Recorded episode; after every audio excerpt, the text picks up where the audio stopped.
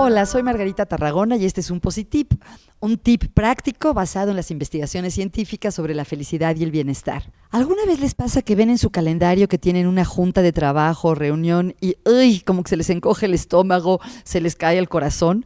Para muchos de nosotros, además de que vivimos en una época de juntitis, que hay demasiadas juntas y son demasiado largas, muchas veces la experiencia misma de la junta tiende a ser poco agradable. Por suerte, la psicología positiva ha estudiado mucho el bienestar en el trabajo y qué contribuye a que las personas estén bien en el trabajo.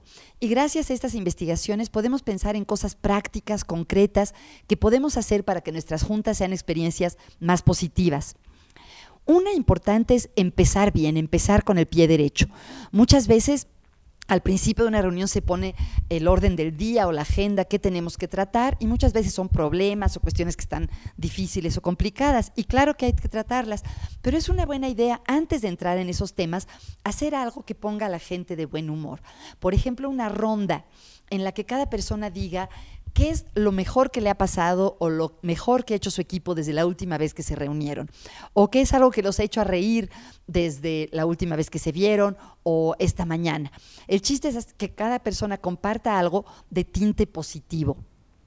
Y es importante que cada uno comparta, no que les digan que uno les diga, pónganse de buen humor, hay que estar contentos. Más bien es ayudar a las personas a contactar una experiencia positiva que han tenido recientemente.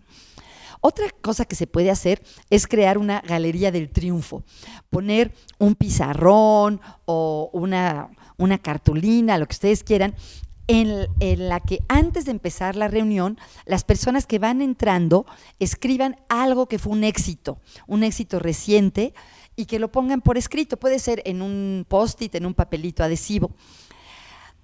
Esto lo puedes tener presente a lo largo de la reunión y hacer que la gente también esté en un estado emocional mejor, porque está empezando la reunión viendo los éxitos que ya han tenido. Otra cosa importante, sobre todo para la persona que está coordinando o liderando la junta, es ofrecer reconocimiento y ánimo frecuentemente. Se ha investigado que los líderes que reconocen las fortalezas y los logros de las personas y que las animan con frecuencia a seguir adelante y a seguir haciendo un buen trabajo, tienen un impacto muy positivo, no solo en cómo se siente la gente, sino en el desempeño de los equipos.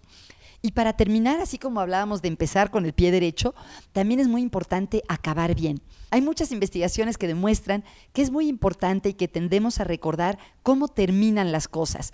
Creo que los mexicanos ahí somos muy sabios de terminar las fiestas con mariachis porque es como acabar con una nota muy alta y muy alegre.